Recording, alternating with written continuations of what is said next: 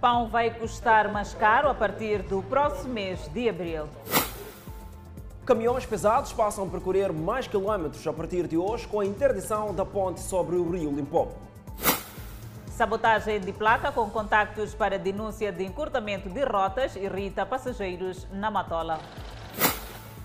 Lançada a diretriz nacional para o tratamento da tuberculose latente em Moçambique.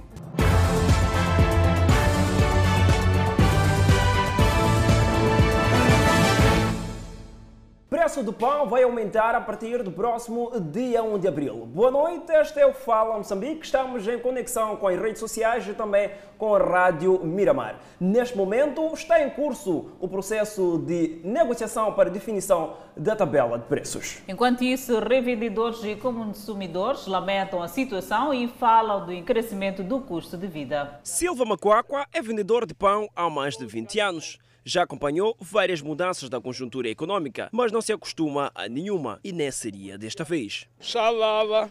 Dói porque o pão é a primeira coisa numa casa. Saber que vai subir o preço é sempre motivo de lamentação. Uma casa sem pão é o mesmo que uma casa sem água. A lamentação do Sr. Silva é também a de muitos outros vendedores de pão que adquirem um produto nas padarias para revender. Venda 10, 12. Sim. E se subirem aqui também vai ter que subir. Subir, não sei se vamos subir, não, vai comprar, não sei também. O cliente diz que não tem dinheiro, nesse momento não tem dinheiro para comprar o pão. A 12, nem esse de 12 não compra por 12. Hum, agora que subiu do momento, ainda no dia 1 não sabemos o que vai acontecer. Já não sabemos se vamos vender quanto, porque se ser 12 meticais, quando as pessoas já acostumaram comprar pão por 10 meticais, agora já não sabemos. Sim. Assim, assim vende a quanto? Estamos a vender a 12, a 12 meticais. 10? Sim. Se, por exemplo, passarem a comprar a 12, vão vender a 14? E 14 não, não vamos estar aqui já. Porque mesmo agora que é 10 meticais, negam. Sim, negam. Mas nós vamos reclamar, então dizer que o trigo já subiu. Não há maneira de dizer que não, não, porque é nosso ganho pão também. E é mesmo verdade. Muitos são os consumidores que dizem que estão a perder o poder de compra. Ficamos a saber da subida do preço do pão. Estamos a sofrer de fome por causa da pandemia da Covid-19 e agora só vai piorar. Isso nos preocupa. O pão está em primeiro lugar nas casas, porque as pessoas conseguem até almoçar com o pão e no final do dia ver um pouquinho de arroz. Desde outubro do ano passado, que a matéria-prima para a produção do pão subiu até 24% em quase seis meses. Saco de 50 kg de trigo subiu de 1.650 meticais para 2.100 meticais a atividade das indústrias de panificação a nível nacional vai reduzir para abaixo de 50%. A Almopão está neste momento a trabalhar na definição da tabela de preços face à subida. A matéria-prima principal, que é a farinha de trigo, sofreu agravamento, em cerca de 24% nos últimos cinco meses. Uhum. Então, essa é a razão principal para o reajustamento do preço. Isso desagrada, sim, desagrada-nos bastante, porque sabemos que, por exemplo, o, o, o nosso público consumidor não tem o poder de compra sobretudo neste período de pandemia, Sim. em que várias empresas estão com uma situação muito uh, degradada uh, com o fato de uh, as empresas encerrarem, né? Algumas uhum. encerram, outros reduziram sua capacidade de produção. Obviamente, isso também tem reflexo naquilo que é, é o, o, o, rendimento do trabalhador, que alguns estão desempregados agora, estão em casa. O poder de compra em Moçambique é, reduziu-se bastante. Então, obviamente que se tu vens e ainda queres agravar aquilo que é o produto básico, que é o principal, que é aquele que os alimentos todos deviam ter, é de fato, mas há quem não olha para isso. Há quem olha isso como uma oportunidade de aumentar o, os seus lucros, os seus rendimentos, e aumenta o, os preços. O último reajuste do preço do pão aconteceu em junho de 2020. Enquanto isso, pescadores em Maputo satisfeitos com o fim do período de veda de captura do camarão e caranguejo que se aproxima. E o período de veda dos referidos mariscos termina no próximo dia 31. Nos últimos cinco meses, estes pescadores não podiam tirar do mar camarão nem caranguejo, como forma de preservação dos referidos mariscos. Mesmo com a proibição por parte das autoridades que fiscalizam as pescas no país, Luís Monlhane, à semelhança de outros pescadores, não parou de meter o seu barco no mar à procura de outros mariscos para poder vender e sustentar a sua família. Quais são os mariscos que, que conseguiam uh, tirar do mar? É, conseguia de tirar garopa, mais ou menos, e tirava peixe-pedra e tirava corvina e tirava pescadinhas, muito, muito era pescadinhas. Luís Mongliane, que já pesca há décadas, diz que os últimos meses foram de insucesso na atividade pelos ventos e chuvas fortes que se fizeram sentir. Estamos a ver que no período que estava em veda, portanto, não pescamos e também durante desses meses todas não havia um bom tempo para pescar. Há, há muitos dias que então a gente ficamos sem pescar, porque a temperatura não, não deu desde o ano passado até neste ano. Os pescadores olham para os próximos meses com esperanças de conseguirem melhor na pesca. Pescadores preparam-se para mais um dia de pesca e numa fase que se aproxima o período do fim da veda do camarão e caranguejo, mostram-se expectantes, até porque consideram que os próximos meses serão favoráveis para a captura dessas espécies. Os outros anos é, também, quando, quando forem esse, esse, esse mês, esse tempo, é muito bom para pescar. Dia 1 de abril será permitida a captura do camarão e caranguejo e os pescadores apelam o não uso de redes não autorizadas para a pesca. Em termos de pesca, as redes mosquiteira prejudica muito o mar, hoje em dia já não há muita produção, porque as redes mosquiteiras estragam muito a, a pesca e não conseguimos ter em quantidade boa do camarão. E o camarão que eles apanham é o camarão fino. As autoridades que fiscalizam a pesca têm apreendido muitas redes não permitidas para o exercício da pesca. Vamos falar de transitabilidade rodoviária, onde a interdição de caminhões com carga superior a 3,5 toneladas na ponte sobre Rio Limpopo, em Gaza, está a forçar camionistas a um desvio de mais de 90 quilómetros. O primeiro dos 15 dias de proibição da passagem de caminhões de carga com mais de 3,5 toneladas na ponte sobre o Rio Limpopo, foi ordeiro.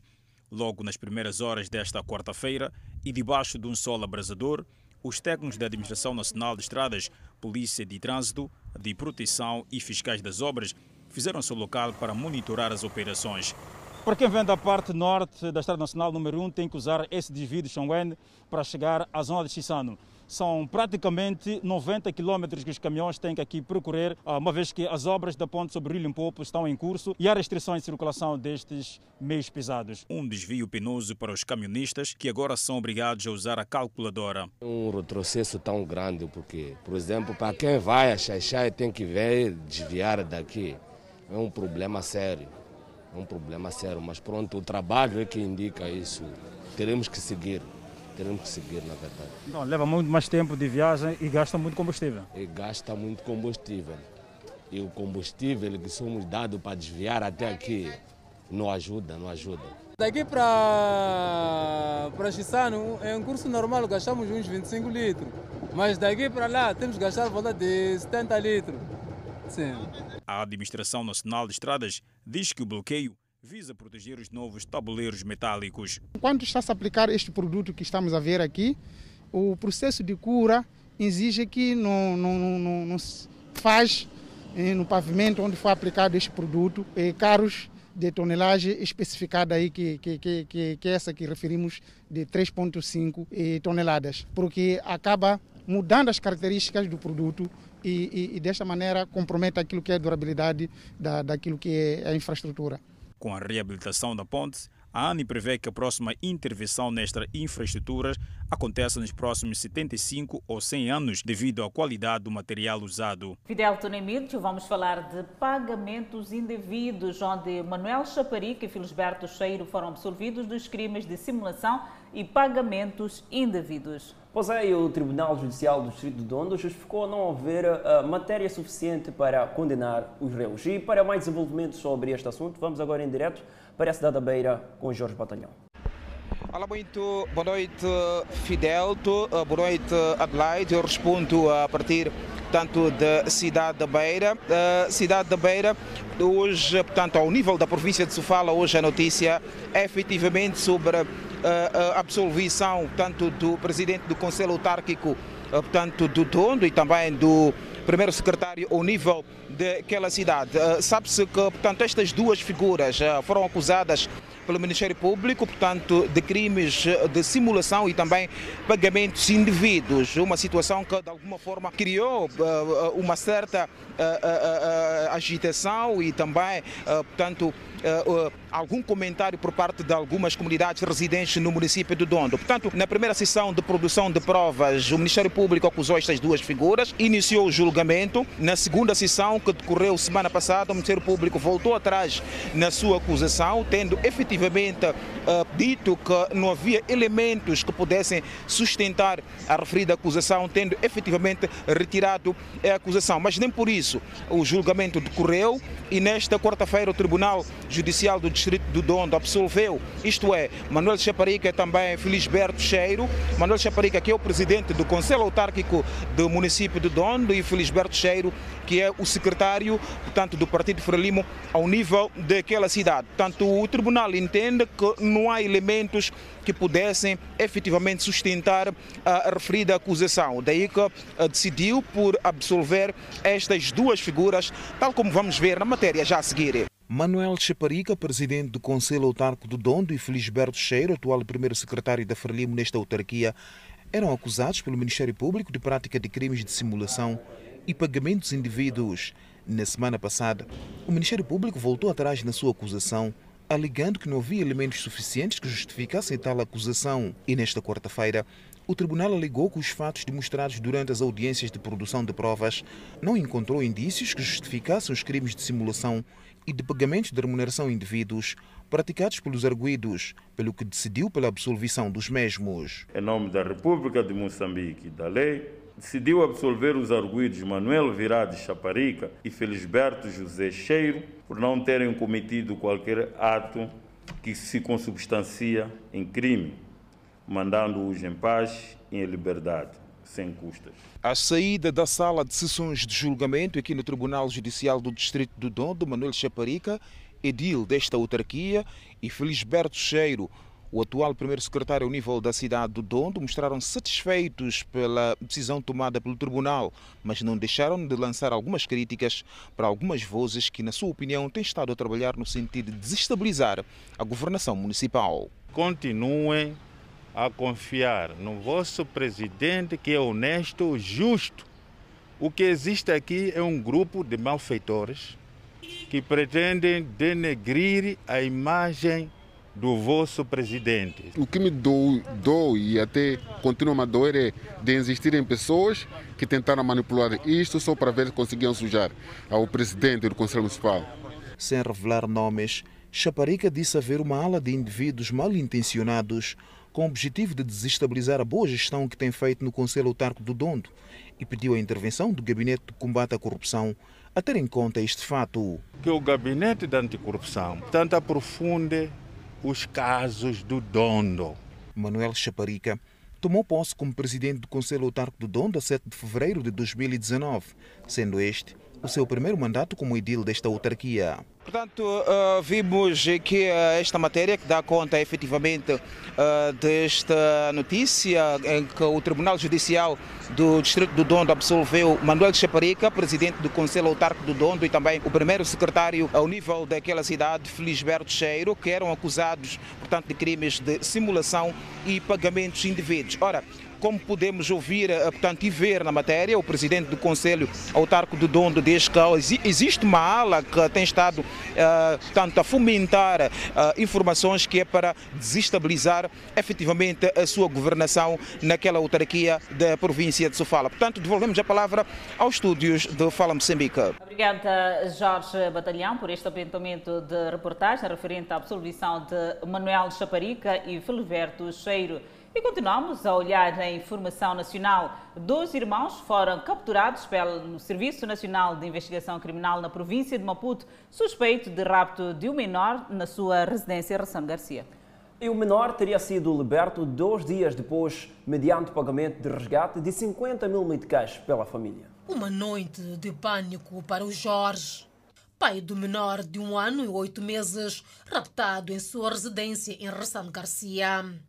Ele conta que recebeu o telefonema da esposa a anunciar o rapto do filho. Logo o susto. Quando depois partiram o vidro, se introduziram dentro da casa. Foram ter com a minha senhora, pediram dinheiro. eles que não tinham dinheiro. Levaram ela, lhe amarraram com fita colas, lhe amarraram a boca, a criança também. Os indiciados são estes dois jovens irmãos, Ivo e Ismael, de 18 e 19 anos de idade. Confirmam a participação no crime e contam com detalhes. Mas esse gajo trabalhava no amigo de Boys ali. Sim, já o gajo estava a conhecer o Boys. Já me disse que ali é para a mulher. Já basamos. Não tendo conseguido o valor, raptaram o menor para pressionar o pagamento.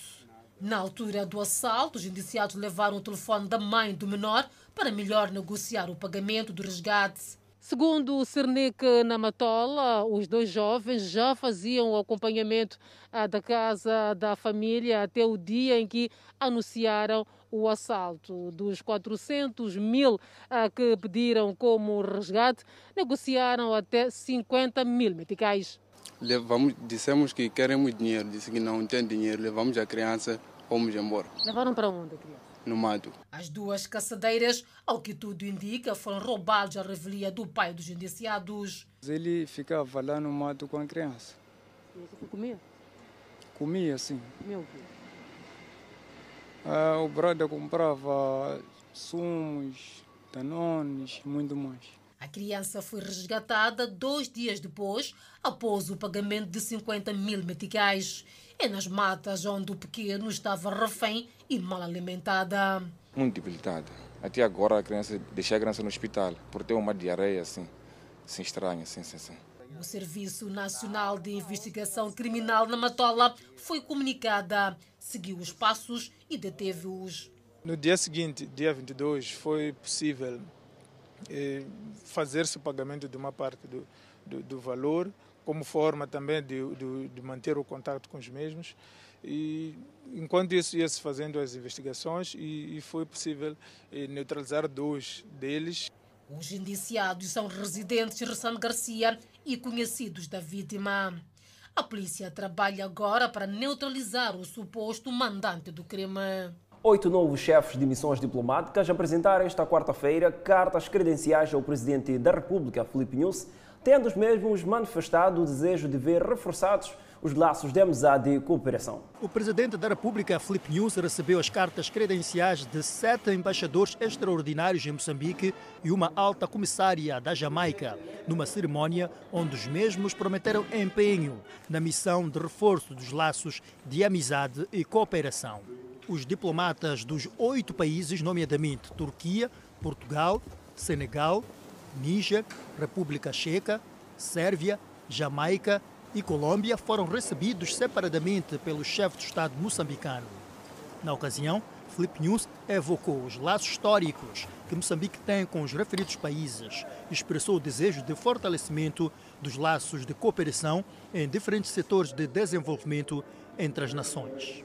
Manifestou ao novo embaixador da Turquia o seu agrado por constatar que a evolução da cooperação entre Moçambique e a Turquia desenvolveu-se muito rapidamente. Hoje a Turquia faz parte do grupo dos 10 países que se distinguem por estarem, o melhor dizendo, por ter alcançado o estatuto de um dos maiores investidores estrangeiros no nosso país. As embaixadoras do Níger e Senegal foram encorajadas a aproveitarem a nova missão em Moçambique para revitalizarem a implementação dos instrumentos jurídicos de cooperação tendo em consideração que foram assinados há bastante tempo. Sua Excelência, Presidente Felipe Jacinto Nunes, expressou o nosso desejo de estreitar os laços de amizade e cooperação com a República da Colômbia. Para a concretização deste desiderato, comunicou ao embaixador Carlos Andrés Barajó Manino a vontade do governo de Moçambique de continuar a negociar e concluir a assinatura de dois instrumentos jurídicos importantes: o entendimento sobre a cooperação técnica, bem como o acordo sobre a supressão de vistos para portadores de passaportes diplomáticos e de serviços, que já vem, já vem sendo, portanto, negociados. O presidente da República recordou que as relações de amizade e cooperação entre Moçambique e a República da Sérvia e Checa existem desde o início da luta pela independência nacional. O Suf Momat promete desativar duas bases do seu partido nos distritos de Rapal e Herat, na província de Nampula, no quadro do processo de DDR. Duas bases, sendo uma na zona de Namaita, no sul de Rapali, e outra no sul de Herat, serão desativadas na província de Nampula no âmbito do processo de desarmamento, desmobilização e reintegração dos guerrilheiros da Arnamo. No total, serão 5 mil homens que serão reintegrados em todo o país, num processo que o presidente da Arnamo, Suf Momadi, que falava esta quarta-feira em Nampula, diz que está a decorrer sem sobressaltos. Osuf Momadi diz ter mantido encontro com os seus quadros na base localizada na Maeta, no distrito de Rapalé. Trocamos impressões com os nossos guerrilheiros, combatentes, e eles estão satisfeitos e estão aguardando com grande ou muita expectativa em relação à sua desmobilização no processo de DDR. Na Zona Norte, a Suf Mamad diz que vai igualmente deslocar-se às províncias de Cabo Delgado e Niassa para sentar com os seus quadros no sentido de aderir ao processo de DDR em curso. Até neste momento temos mais de mil e trezentos e 45 desmobilizados. E pode acontecer porque ainda o processo está a decorrer em Manica. Pode ultrapassar esse número. E já recebemos o número de 33 elementos que estavam na junta militar. E isso é bom para nós. O presidente da Perdiz avançou igualmente que neste momento o processo decorre com uma aparente lentidão devido à pandemia do novo coronavírus. O processo vai levar mais tempo. Enquanto cumprimos com as medidas sanitárias, é porque vamos continuando a desmobilizar em pequenos grupos, 20, 30, para que possamos avançar. No início, estava tudo parado. É naquela altura que alguns diziam que TDR não tinha pernas para andar. Osuf Momadi mostrou-se ainda satisfeito pelo desempenho da autarquia de Nampula. E agora sobre a vandalização do património público, utentes do transporte semicoletivo na Matola indignados com a sabotagem da placa com números de telefones para denúncia de encurtamento de rota e aumento de tarifas.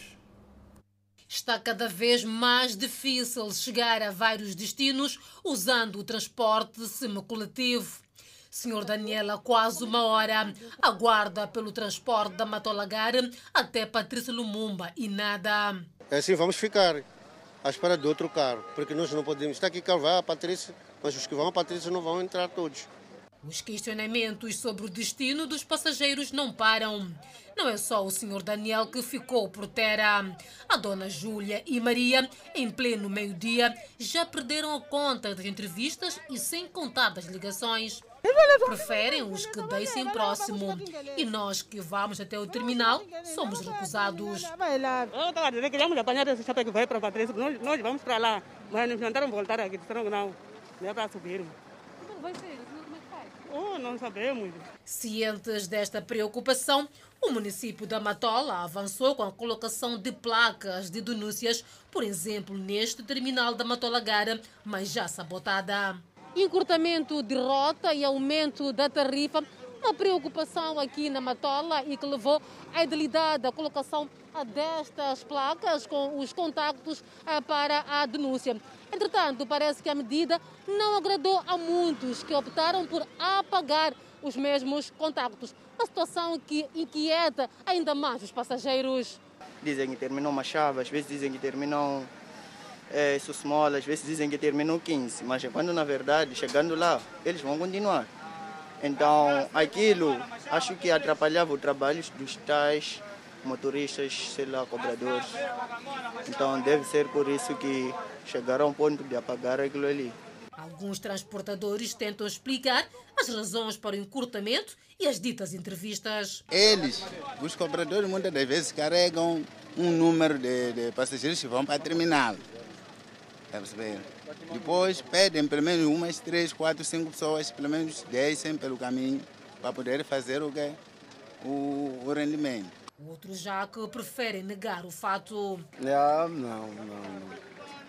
Não, esse carro, pelo menos este meu carro. Ah, esse, carro carrega daqui para Patrícia. O Conselho Municipal já está a par da situação e promete continuar com a sensibilização para o abandono destas práticas. Levamos a, a cabo uma ação de colocação nas principais terminais uh, de placas com números de contato incentivando os municípios para denunciar esses atos. Para além do terminal da Matolagara, o município da Matola tem nesta primeira fase placas na Liberdade e T3.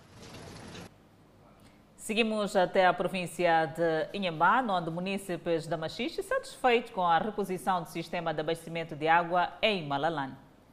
Rostos pintados de sorrisos, sinal de satisfação. Tudo porque a água voltou a jorrar nestas torneiras, três meses após uma interrupção registrada devido a uma avaria do equipamento usado para bombear o precioso líquido até esta zona alta da Machixe. Há três meses que a água não jorrava nas torneiras daqui do bairro Malalane 2, na autarquia da Machixe. Desde a última terça-feira, a água voltou a jorrar nestas torneiras. Uma felicidade para a população que vive nesta zona. Água começou a jorrar ontem, terça-feira, até hoje, quarta-feira. Depois de termos ficado três meses desde janeiro sem jorrar água nas torneiras, nós sempre tirávamos água numa casa vizinha que tem com os furos, pagávamos quatro, três meticais por cada lata. Já temos água, estamos muito satisfeitos. Estamos, estávamos a passar mal, há três meses a água não saía. Estamos muito gratos o senhor diretor que saiu do gabinete velar a população. Porque não só o bairro de Malalane é que se ressente deste problema. O FIPAG, através do respectivo diretor, promete regularizar a situação nas restantes zonas em que sofrem devido à falta de água. Nós temos estado a fazer eh, todo o possível para responder a, a esta dinâmica de, de abastecimento e procura de água. Portanto, um caso concreto é aqui exatamente onde estamos estamos a fazer um trabalho de reverter a forma de abastecimento uh, de gravidade para bombagem, que acreditamos que nos próximos tempos poderemos ter resultados positivos. É uma experiência que já fizemos no bairro Eduardo Mondlane, que também apresentava grandes focos de abastecimento de água e neste momento uh, estamos a ter resultados positivos. Valeu a pena. Vai reduzir um pouco os custos. Vai sim, porque esses três medicais, quatro, esse que podemos colecionar pagar fatura. Temos que mesmo recorrer à ajuda de balanço geral.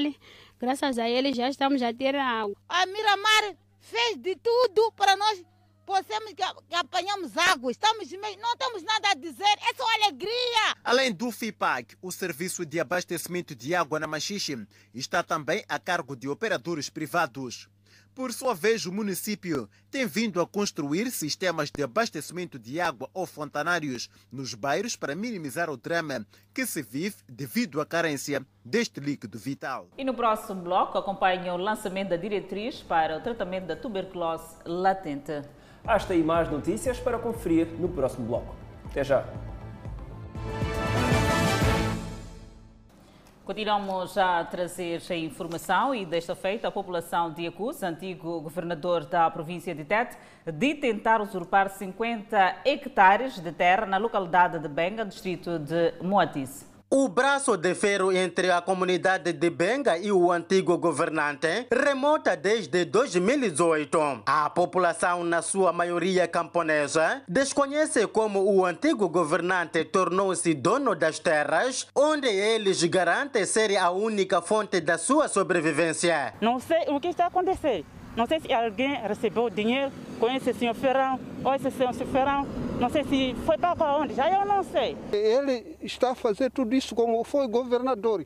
Agora, o governador não é para usurpar as terras de, de... Como se sente, pai, perder sua terra? Olha, eu não sei até como...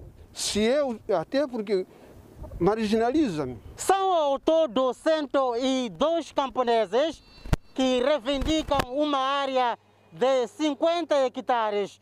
Dizem que já esgotaram todos os esforços para negociações com o suposto usurpante e, neste momento, pede a intervenção de quem de direito para acabar com o problema, pois, segundo estes, os mesmos vivem da agricultura. Vieram fazer um encontro aqui com a comunidade. O senhor Vigílio Ferrão recusou entrar na sala, voltou, nós ficamos aí com os técnicos, debatemos, e o governo distrital acabou falando que o senhor Vigílio Ferrão simplesmente tem 50 hectares. A liderança local legitima a preocupação dos camponeses, pois, segundo estas estruturas locais, também foram surpreendidos com a colocação de marcos, não apenas na área de produção agrícola, como também na zona residencial. Ele diz assim que não, os documentos vêm de Maputo. Esses, essa outra 50 hectares para juntar 100 hectares vem de Maputo, porque a infraestrutura tinha escondido uh, os meus documentos. Então nós não concordamos, é a razão pela qual que afinal de conta, isto não está correto. Nós libertamos esse país.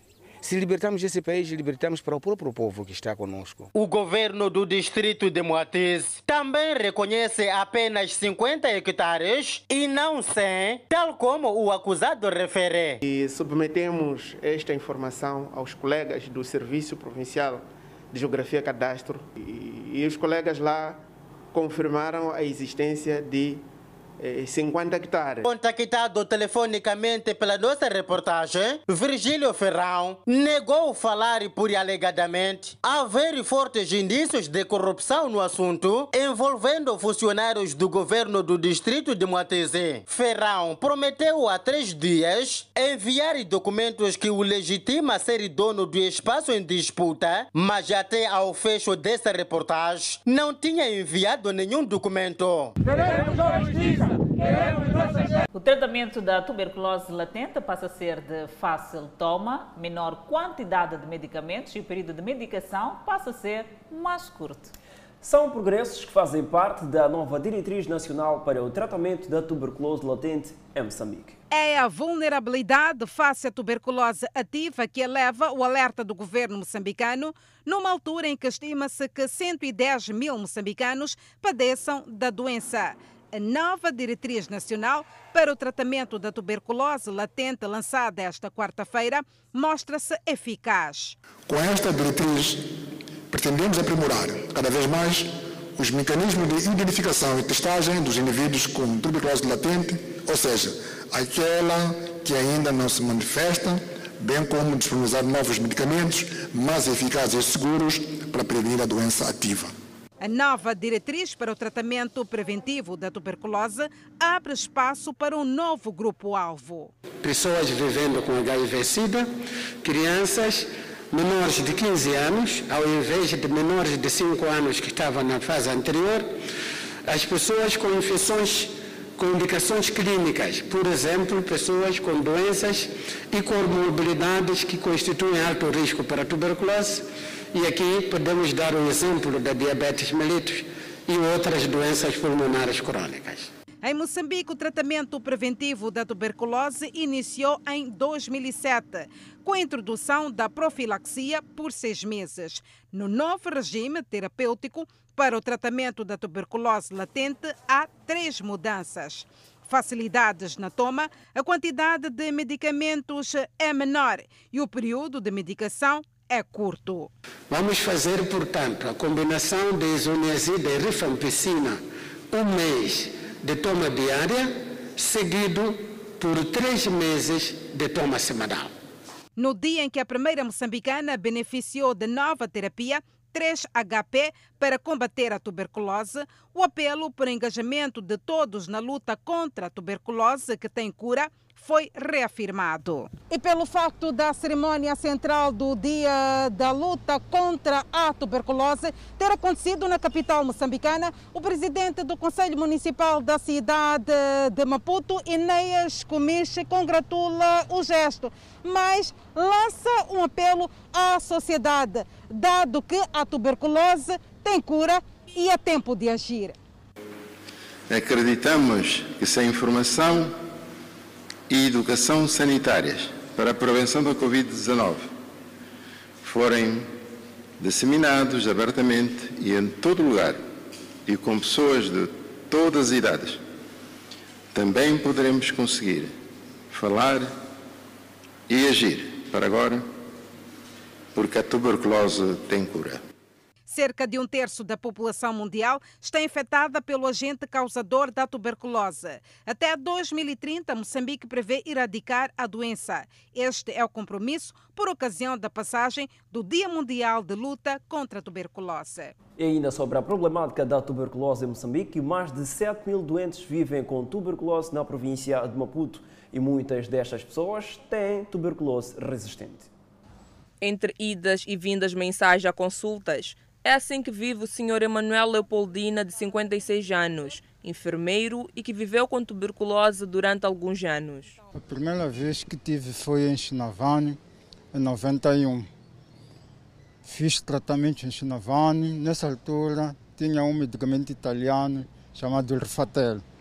Fiz o tratamento com Rifatel, tudo passou. Passado 20 anos, voltei a ter a tuberculose. Nesse caso, fiz tratamento em Gravela.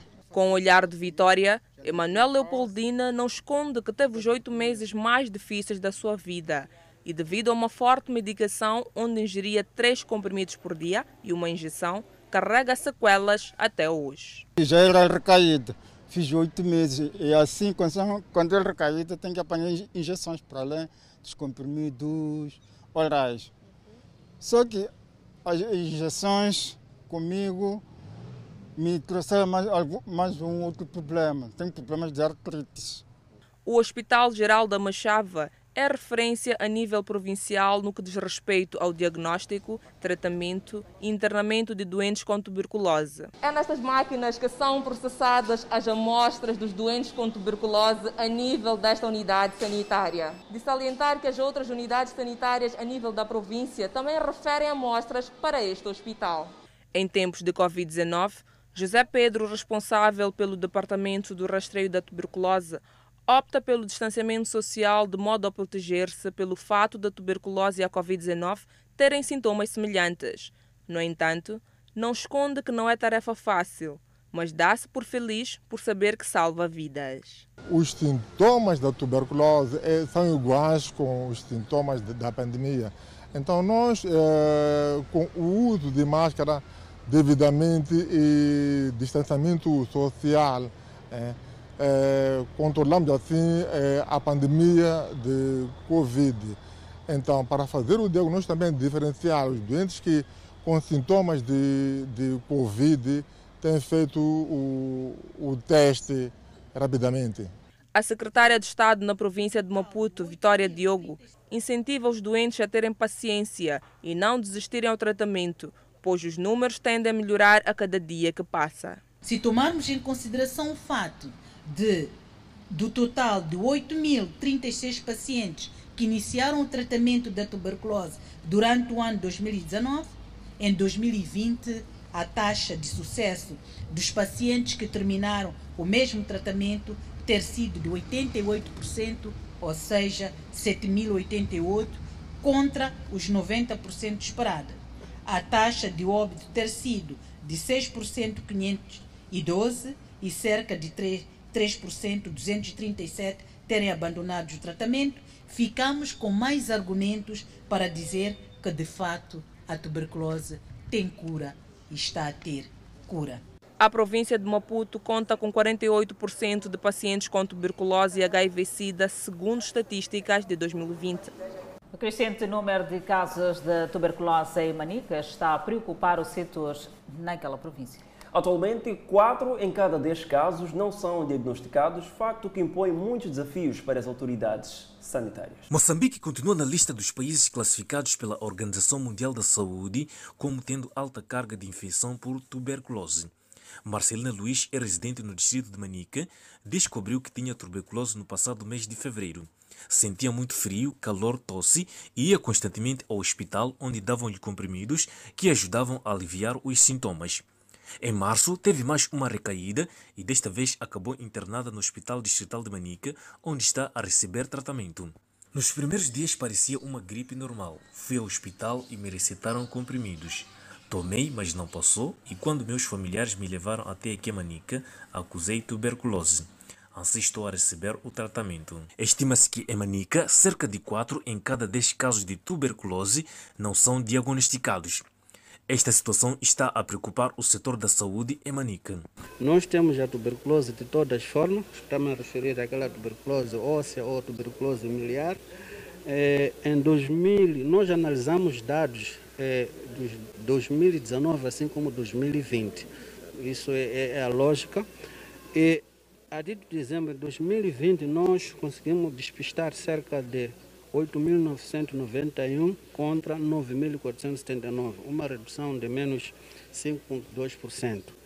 E em relação àquilo que é a tuberculose bacteriologicamente confirmada, que é aquilo que se confirma a nível das nossas unidades sanitárias, isso já não é na comunidade, eh, nós eh, conseguimos diagnosticar cerca de 4.419 contra 4.534. Também para nós, em termos de, de controle, aquilo que é a vigilância epidemiológica em relação à tuberculose, o que nós temos que fazer é intensificar mais com as medidas de diagnóstico que essas pessoas que têm tosse ou sugestiva tuberculose que sejam, sejam diagnosticadas.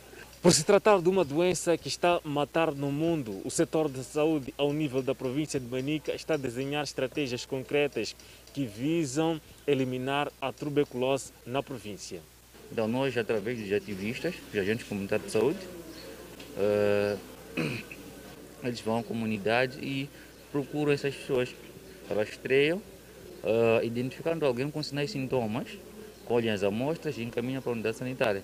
O último relatório global da Organização Mundial da Saúde 2020 sobre a tuberculose, divulgado recentemente, diz que esta doença continua a ser um desafio, principalmente em tempos da pandemia Covid-19. Mais um dia marcado pela onda de protestos de membros da Igreja Universal na capital de Angola, Luanda. Os atos aconteceram em meio a uma grande força policial com disparos de violência por parte das autoridades. Queremos justiça! Queremos justiça! O Dia da Libertação da África Austral iniciou com mais uma onda de protestos de membros da Universal em vários pontos de Luanda.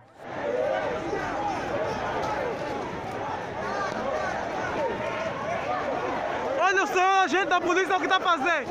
Olha o agente da polícia o que está fazendo. Tiros dados por agentes da Polícia Nacional. E gritos de fiéis pedindo justiça. Nós queremos justiça! Nós queremos justiça! Eram a trilha sonora da manhã de terça-feira.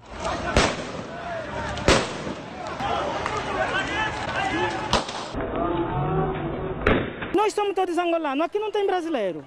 Somos todos angolanos. Então a minha pergunta é ao senhor ministro e ao senhor presidente.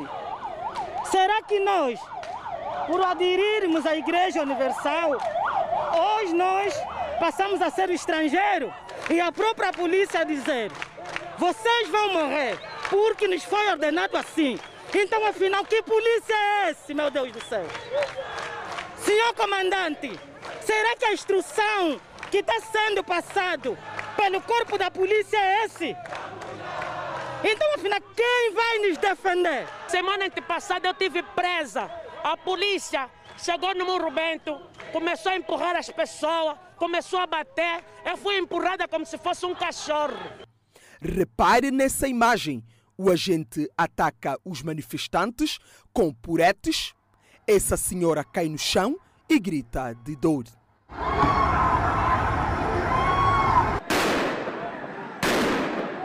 Diante de constantes atos de manifestações, até ao momento não houve nenhum pronunciamento das autoridades. Nem o INAR, Instituto Nacional dos Assuntos Religiosos, nem o Ministro da Cultura voltaram a se pronunciar. Os membros acusam de haver perseguição e interferência política no caso. Queremos justiça! Queremos justiça! E Moçambique registra mais 615 recuperados da Covid-19. E para ver no próximo bloco, a população de Alto Moloco e na Zambésia conta com um novo centro de saúde. Até já! população de Alto Moloco e na Zambésia vai deixar de percorrer longos quilómetros em busca de serviços de saúde e vai contar ainda com uma maternidade. Esta comunidade passava por várias dificuldades para aceder aos serviços sanitários, com mais enfoque para mulheres grávidas que, na sua maioria, não beneficiavam de consulta pré-natal. Falta de energia elétrica de Cahora Bassa, falta de polícia para a nossa segurança e tranquilidade pública, alocação de mais carteiras nas escolas, abertura de mais furos de água nas comunidades, reabilitação da estrada que liga da vila sede a limite com a localidade de Uapé, distrito de Gilé. Conclusão da Secretaria da Escola Secundária Geral, Josina Machel, de Mutala, conclusão da residência do chefe da localidade, conclusão da Secretaria Comum da localidade. O Centro de Saúde de Uelela entrega hoje aqui à comunidade vai beneficiar cerca de 15 mil pessoas. No entanto, esta comunidade percorria mais de 20 quilômetros para ter acesso aos cuidados de saúde. E com o mesmo espera-se melhorar aquilo que é o nível das comunidades no que tange ao atendimento hospitalar. O governador da província da Zambésia, Pio Matos, que inaugurou a nova infraestrutura, apontou vários benefícios que a comunidade passa a ter com os serviços sanitários aqui disponíveis, algo que vai contribuir de forma significativa para a execução de várias atividades. O hospital é um local onde nós vamos quando estamos doentes. Mas primeiro o que nós temos que fazer como família é evitar ficar doente. Há muitas maneiras para evitarmos de ficar doentes. O uso da rede mosquiteira evita apanhar malária. Beber água boa, aquela água que tiramos do poço, temos que ferver para podermos ter a água boa, para matar aqueles bichos que criam problemas de outras doenças diarreicas. Precisamos de nos alimentarmos bem. Aquilo que nós produzimos, o milho, que dá a farinha, o arroz, a mapira, a batata doce, a mandioca, esses alimentos, o frango, a galinha, os ovos, temos que consumir para termos força e boa saúde. Ao nível da província da Zambésia, o setor de saúde tem estado nos últimos anos empenhado na construção de centros de saúde com vista a aproximar os serviços de saúde às comunidades. Moçambique registrou mais 615 recuperados da Covid-19, elevando para 53.803 o cumulativo. Cumulativamente existem 3.078 pacientes internados, destes 144 recebem tratamento nos centros de isolamento.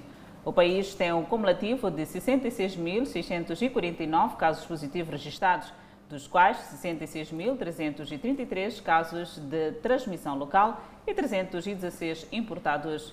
Moçambique testou nas últimas 24 horas 1.432 amostras, das quais 153 revelaram-se positivas. Destes 148 são de nacionalidade moçambicana, cinco estrangeiros. Todos os casos resultam de transmissão local. Há registro de mais duas mortes e sobe para 752 as vítimas mortais. Moçambique tem 12.090 casos ativos da pandemia viral. Continuamos a olhar o novo coronavírus a nível mundial. Pois bem, em Cabo Verde, as autoridades de saúde desaconselham o uso de imunizantes nas gestantes. A vacina contra a Covid-19, tratando-se ainda de um processo novo, os efeitos adversos estão sujeitos a acontecerem a qualquer pessoa. No entanto, alerta o Diretor Nacional de Saúde que as grávidas que estão no primeiro trimestre da gestação não se recomenda a vacinação. Porque nós não sabemos quais serão os efeitos no processo da formação do bebê. Mas as grávidas que já estão mais para o fim da, da gravidez, a princípio o bebê já está formado e uh, ali já poderá não haver um risco para, por exemplo, de, de acontecer malformações. Não podemos esquecer que a vacina é uma vacina feita do material inativo, ou seja, não vai causar a infecção uh, como se fosse a pessoa adquirir a infecção de forma natural, mas apenas para começar e provocar uma reação imunológica ou do sistema de defesa para fabricar anticorpos. Portanto, a vacina é segura, mas de qualquer forma, como a vacina não tem apenas o material, uh, digamos, do vírus ou uma parte de um outro vírus, enfim, o material que vai lá provocar essa reação imunológica, há também os conservantes e outros produtos que estão associados à vacina para permitir a sua conservação como está. Um estudo realizado em Israel dá conta que bebés nascidos de mães vacinadas têm anticorpos contra a Covid-19. Foram testadas sangue do cordão umbilical de 40 recém-nascidos. Questionado ao diretor nacional se há essa possibilidade, o mesmo responde. Pode ser uma possibilidade, embora ainda não tenhamos eh, muitas evidências sobre isso, mas há alguns relatos. Agora vamos eh, ter que esperar para ver se acontece com mais frequência, não é? porque agora é que as pessoas estão a ser vacinadas, portanto, mais para a frente, se calhar, iremos ter mais informações em relação a isso. Mas pode ser, não é? É uma possibilidade. Para esses cientistas do estudo, é uma descoberta importante e tranquilizadora, sugerindo que as mães vacinadas passam proteção para os bebés antes de nascerem. Por outro lado, Hong Kong suspendeu temporariamente a utilização de dois lotes de imunizante da Pfizer Biotech na vacinação contra a Covid-19 devido a embalagens defeituosas. O governo de Hong Kong informou esta quarta-feira que recebeu uma notificação da Fuse Pharma Industrial que distribuiu a vacina Pfizer Biotech na ex-colônia britânica e em Macau, de que foram detectados defeitos nas embalagens no lote de vacina. Contudo, o governo do território autônomo chinês acrescentou que a Biotech e a Pharm não encontraram nenhuma razão para acreditar que a segurança do produto esteja em risco. Ainda não está claro quantas doses teriam sido afetadas, mas o governo ressaltou que o uso do lote 210102 seria suspenso, assim como de outro lote, o de número 210104, até segundo aviso. Nesta quarta-feira, diversos locais de vacinação de Hong Kong foram instruídos pelas autoridades a pararem de usar a vacina Pfizer da Biotech. Hong Kong começou a vacinar os seus moradores com doses da Coronavac do laboratório chinês Sinovac em fevereiro e passou a também oferecer o imunizante da Pfizer Biotech em março. O Departamento de Saúde de Macau também informou hoje, 24 de março de 2021, que está a interromper a vacinação com o imunizante da Pfizer Biotech pelo mesmo problema. E no próximo bloco, viúvas queixam-se de estigmatização nas comunidades em Nampula. E sobre o acidente ferroviário em Manica, a CFM garante estar a prestar assistência à vítima. Esta e mais notícias para ver daqui a pouco, no próximo bloco. Até já. De volta ao Fala Moçambique e continuamos com as notícias nacionais. Algumas viúvas na cidade de Nampula dizem-se vítimas de discriminação a nível das suas comunidades. E as mesmas exigem a responsabilização de todos aqueles que praticarem discriminação e violência contra a mulher. Laurinda dos Santos, residente no bairro central na cidade de Nampula, perdeu o marido em 2014. Ela conta que, de lá para cá, tem vindo a ser vítima de acusações de discriminação por parte dos familiares do finado e vizinhos. Me humilhava, diziam que eu matei o meu coisa, o meu marido.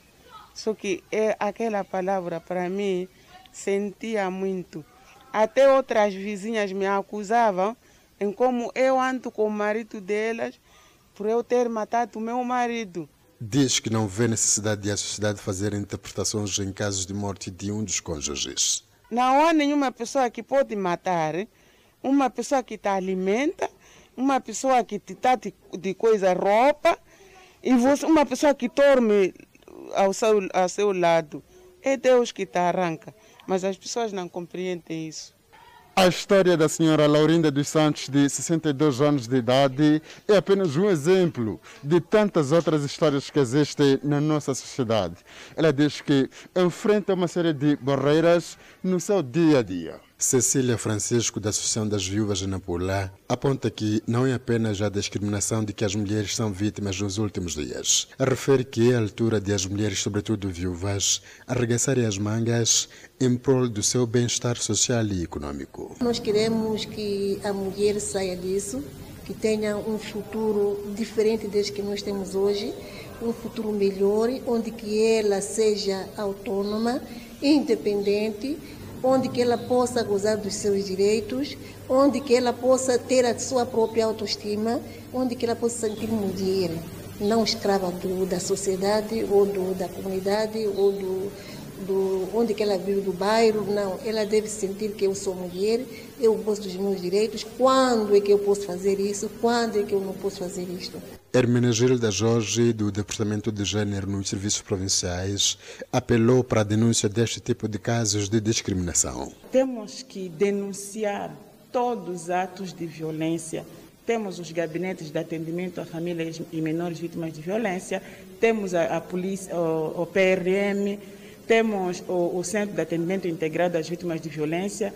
Estas são as portas de entrada, mesmo na ação social, estas todas são portas de entrada de que todo, todo aquele que sofre deste tipo de situação venha denunciar para depois a, a, a, polícia poder agir. Do início do ano a esta parte, o número não especificado de casos de violências contra mulheres deram entrada em vários gabinetes que trabalham para a prevenção destes casos. Seguimos com o acidente ferroviário no centro do país, onde os caminhos de ferro de Moçambique em Manica distancia-se da falta de apoio à mulher que foi atingida pelo comboio em Chimoio. A TV Miramar exibiu uma matéria que dava conta de uma mulher atingida pelo comboio na cidade de Chimoio, onde a mesma teria quebrado a bacia depois do acidente ferroviário.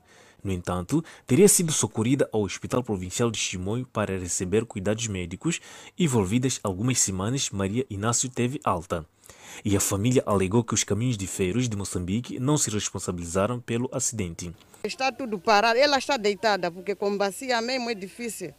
E médicos disseram eu tinha que levar ela ao hospital, fazer penso. Não tenho essas condições de levar ela ao hospital. Então estava a pedir pelo menos me ajudarem, pelo menos assistência para ela, ela pelo menos ter aquela assistência. Porque desde que trouxe aqui não tem nenhuma assistência, está aí dentro. A nossa reportagem esta quarta-feira ouviu os caminhos de ferros de Moçambique e a empresa diz que está a prestar apoio desde o primeiro dia do sucedido. Aconteceu isto sim, eh, nós intervimos prontamente, eh, levamos a pessoa para o hospital, nós fomos ao hospital para saber do estado clínico e naquele mesmo sábado a senhora foi atendida e estava sob custódia dos médicos. Portanto, por aí, por volta das 14, 14, 15 horas, o médico permitiu que nós pudéssemos ir para casa porque ele continuava a dar assistência à vítima. E porque o acidente ferroviário foi involuntário, o dirigente dos caminhos de ferro de Moçambique alega que deve haver transparência. E quando a senhora teve alta, uh, a, senhora tia ligou para mim e a dizer que recebeu familiares que vieram para visitar a vítima e que precisavam de comida. Sim, uh, senhor jornalista, uh, esses tipos de pagamentos passam por procedimentos. Nós atendemos prontamente por uma situação sensível e dado ter sido o final de semana, porque o normal seria notificarmos a seguradora para assumir essas responsabilidades. Mas como o CFM é idônea e é sensível com, com, com, com, a, com a população, nós atendemos essa questão. E eu esclareci que isto passa por um, um, um método técnico-administrativo para responder essa, esta, esta, este pedido. Sobre indemnizações das famílias que vivem próximo à linha férrea, os caminhos de ferro de Moçambique alegou que não é obrigação da entidade indemnizar as mesmas. Os caminhos de ferro não devem indemnizar ninguém a quem tem consciência que não deve invadir o terreno dos caminhos de ferro. Então, não esperem dos caminhos de ferro uma indemnização. Nós estamos em processo de reabilitação da linha férrea de Machipanda e se chegar, se justificar o pedido de remoção das, de, de remoção das pessoas, nós o faremos. A mulher atingida pelo comboio sofre de problemas mentais e vive no bairro 3 de Fevereiro, na cidade de Chimonho. Seguimos a um breve intervalo, mas antes a previsão para as próximas 24 horas.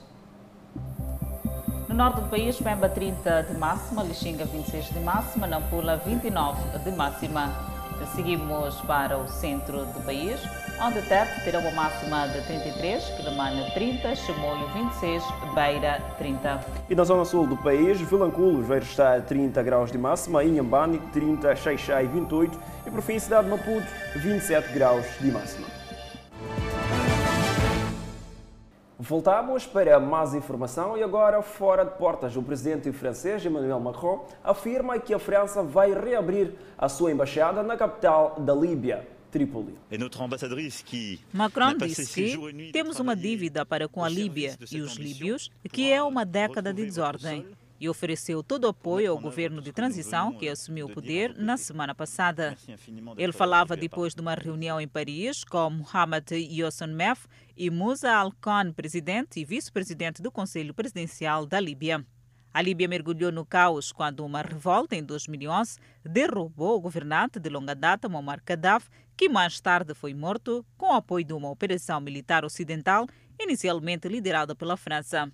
Não haverá paz na região mais ampla se não conseguirmos paz e estabilidade na Líbia. Se não tivermos sucesso na erradicação dos grupos terroristas e todos os tipos de contrabandistas, disse Macron. Ele acrescentou que a prioridade deve ir para a manutenção do cessar-fogo e conduzir o país às eleições marcadas para dezembro e chegar a unificar as Forças Armadas da Líbia para apoiar a transição. No início deste mês, o Conselho de Segurança da ONU pediu aos países com tropas e mercenários na Líbia que os retirassem sem demora. A ONU estima que haja 20 mil combatentes estrangeiros na Líbia, incluindo sírios, turcos, sudaneses e russos, trazidos para o país pelos lados rivais. O governo interino, que inclui um conselho presidencial de três membros e um gabinete, assumiu o poder em meio à pressão internacional para implementar um roteio político mediado pela ONU. E uma forte chuva no Parque Nacional de Uluru-Kata, da Austrália, criou cascatas impressionantes com água a cair sobre as rochas. Prevê-se que a chuva forte diminua na costa leste, mas a enchente vão durar dias em todo o estado de New South Wales, onde 15 mil pessoas esperavam nervosamente por pedidos de evacuação. Algumas partes do estado registraram dois terços da sua chuva anual em menos de uma semana. A chuva torrencial se estendeu ao longo da costa de Nova Gales do Sul, cruzando a fronteira do estado de Queensland no norte e quase até a fronteira com Vitória ao sul. Notícia nada agradável para Moçambique. A seleção moçambicana de futebol derrotada eh, foi derrotada esta quarta-feira diante do Ruanda eh, por uma bola a zero, deixando de depender apenas de si para se qualificar para o Campeonato Africano das Nações. Os comandados do português Luís Gonçalves aguentaram-se bem na primeira parte, tendo sido tendo resistido à pressão da seleção da casa mas no segundo tempo os ruandeses chegaram mesmo ao golo, aos 69 minutos, por intermédio de Amavubes. Os Mambas, só depois do golo e com a entrada de Domingues, foram capazes de criar jogadas de ataque com o capitão a desperdiçar a mais soberana oportunidade para empatar. E com esta informação, marcamos o um ponto final de Fala Moçambique. Boa noite. E não esquece de acompanhar logo o jornal da telenovela Gênesis, uma super produção.